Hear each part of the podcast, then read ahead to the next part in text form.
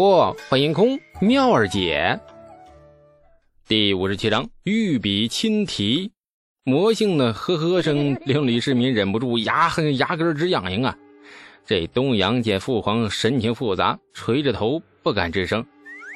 李素此人是不是什么都懂啊？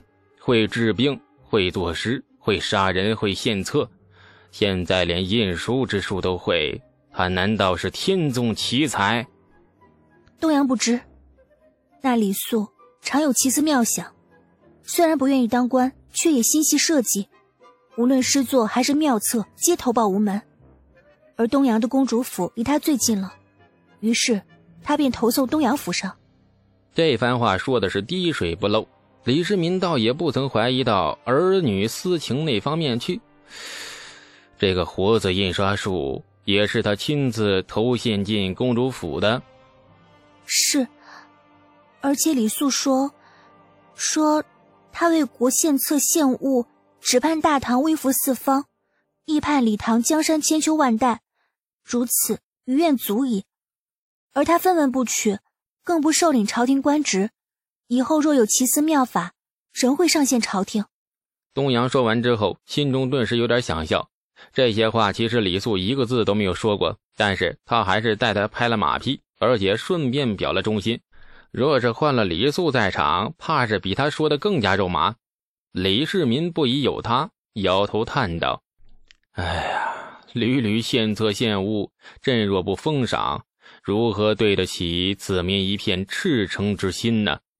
东阳闻言，心中暗急。这平日里与李素接触颇多，他自是清楚李素的想法，知道他不愿意当官。现在父皇又动了封赏他的想法。旨意到了李家，恐怕他会很不开心。父皇赏罚有度，自是圣明君王。然而那李素无心朝堂，若是勉强为官，终究违背他的本意，反倒不如放任。当了官，心思就复杂了。那时公务缠身，应酬不断，哪有空闲再去琢磨那些奇思妙想，为父皇分忧呢？况且，李素才十五岁，人情世故不够打练。进入朝廷，恐怕会得罪诸多大臣，终不能被容。好好的大唐英才，怕是泯灭于凡尘之中。东阳浅露之见，还望父皇莫怪。嗯，十五岁当官，委实有点惊世骇俗。我朝除了功勋子弟因长辈恩荫而得闲散官爵之外，那鲜有十五岁立功而得官者。朕为李素开此例也倒不难，怕就是木秀于林，终究是害了他呀。轻取手指弹了弹那印刷术的秘方，李世民苦笑。可是有功不赏，非明君也。朕总要赏点他什么吧，不然魏征那个老匹夫，那个老大人又会啰嗦个不休了。李素所喜者，银钱也。但若直接给他银钱，却失之事快。既然这活字印刷术是他所献，父皇索性赐他一桩买卖吧，让他做这印书的买卖，想必他一定深明父皇恩德。父皇觉得如何？李世民想了想，哎，甚善，依你便是。叫工人取来了纸墨。李世民思索一阵之后，挥毫落笔，在纸上写下硕大五个字：“李记印书坊。”落款、盖印、墨迹干之后，李世民盯着这几个字看了一会儿，然后将它交给了东阳。哎呀，你倒是一个善良性子。说什么李素所创印刷术是心系社稷，什么报国无门？依朕看来，他创这个东西就是为了做这个买卖吧？为国为君未必，为钱才是真呢。父皇明鉴，李素绝无此意。献上此物时亦说过不取分文，无私报国的话。李世民哈哈直笑，不偷不抢，为钱也不算坏事。东西是实实在在的便够了。如他所愿，从今日起，令工部匠人制模板两千具，分发大唐各州府。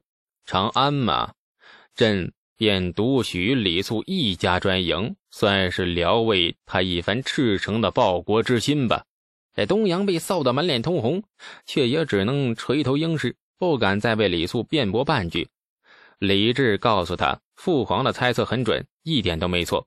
东阳进宫的同时，太平厅、太平天像话吗？是太平村的李素也收到了一个消息：被关在大理寺的赵掌柜忽然被放了出来。递消息的仍是文房店的伙计。据说赵掌柜伤痕累累，显然是受了不轻的刑。不过人还完好，大理寺的官员亲自将他送出了牢门，不停致歉，并且私人赠送了赵掌柜十罐汤药钱。意料之中的消息，李素并不吃惊，反而笑得很开心。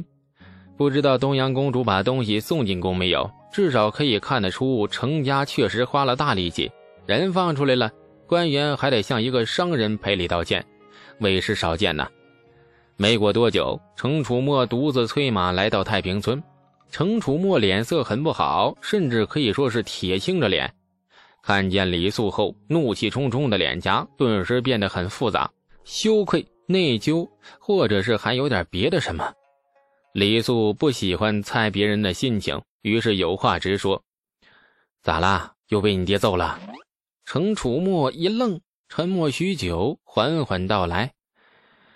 每次你见到我开口就是这么一句，李素，你告诉我，我在你眼里到底是个啥样人？难道我就只有经常被揍的命吗？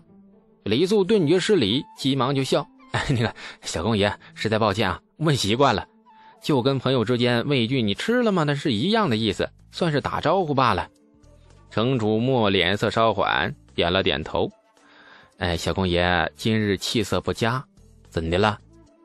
程楚墨神情黯然，叹了一口气：“出门前被我爹揍了。”，你这这，程楚墨委屈地说：“又不是我犯的错，凭啥叫我来认错呀？我跟我爹争辩几句，那硕大拳头就砸了过来。哼，不讲道理吗？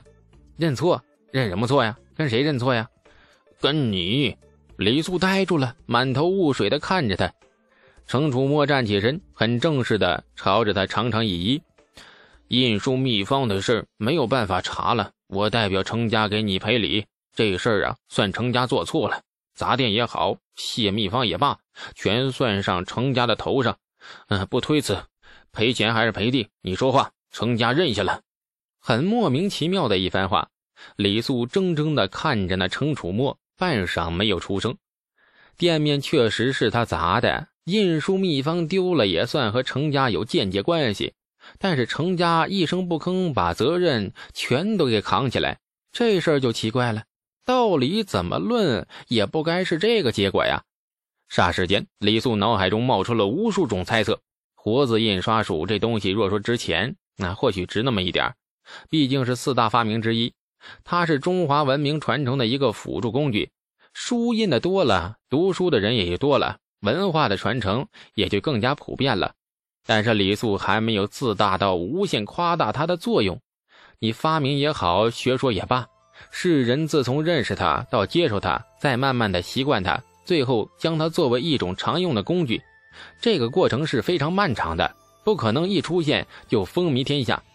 李素把它弄出来的本意，原本只是为了自己发财，用来造更大的房子，买更多地。买更多、更多对称、更工整的美貌丫鬟，以及给老爹找一个如花似玉的黄黄什么啊黄花婆姨，让他糟蹋。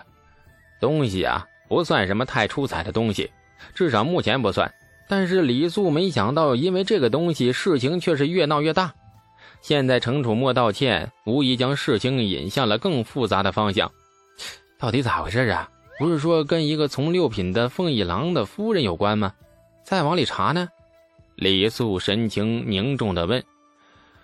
查不下去了，没办法查了。总之这事儿成家担了，你也到此为止吧。有啥想法只管提，秘方是追不回来了。要钱要地你只管说，成家照给。我不要钱，也不要地，只要一个结果。给不了结果。李素沉默片刻。背后到底什么人物？连你程家都怕呀？不，不是怕，而是……哎呀，罢了，不说了。反正程家对不住你了。看着程楚墨那张憨厚的脸，李素忽然好像明白了什么。东阳怀揣着李世民亲笔题写的字，刚出宫门，这两辆马车已经飞驰而至太平村。李家的新房子已大致完工，房子只剩下最后的封顶工程。李素蹲在工地边，神情懒散地看着工匠们忙活，吱吱呀呀的车轴声吸引了他的注意。两辆宽篷马车，外表很朴素，车沿沿边的灰色漆光剥落不少，那显得有些破旧。两名穿着短衫的车夫驾车，打头一辆马车的车辕坐着一位蓝衫纱冠的中年人，面色白净，满脸堆着笑，笑起来呀，看起来很和气，让人一见便有一种亲切感。李素心中隐隐有着预感，果然。两辆马车行至李家院子前，便停了下来。中年人跳下车辕，先是环视一圈，视线集中在李素身上之后，似乎找到目标，笑容愈发的和善，朝着李素走去。呃，这位英杰可是近日名满长安的李素啊？中年人拱手笑问。呃，正是小子。哈哈，久闻李家少年文武双全，能诗善舞。今日见之，果然不同凡响。在下崔厚安给足下见礼了。这说完，他长长一揖。李素满头雾水，下意识的回礼，脑中忽然灵光一闪，飞快直起身，失声的说：“崔崔，清河崔氏还是柏林崔氏啊？”崔厚安的笑容里夹杂着几分苦涩。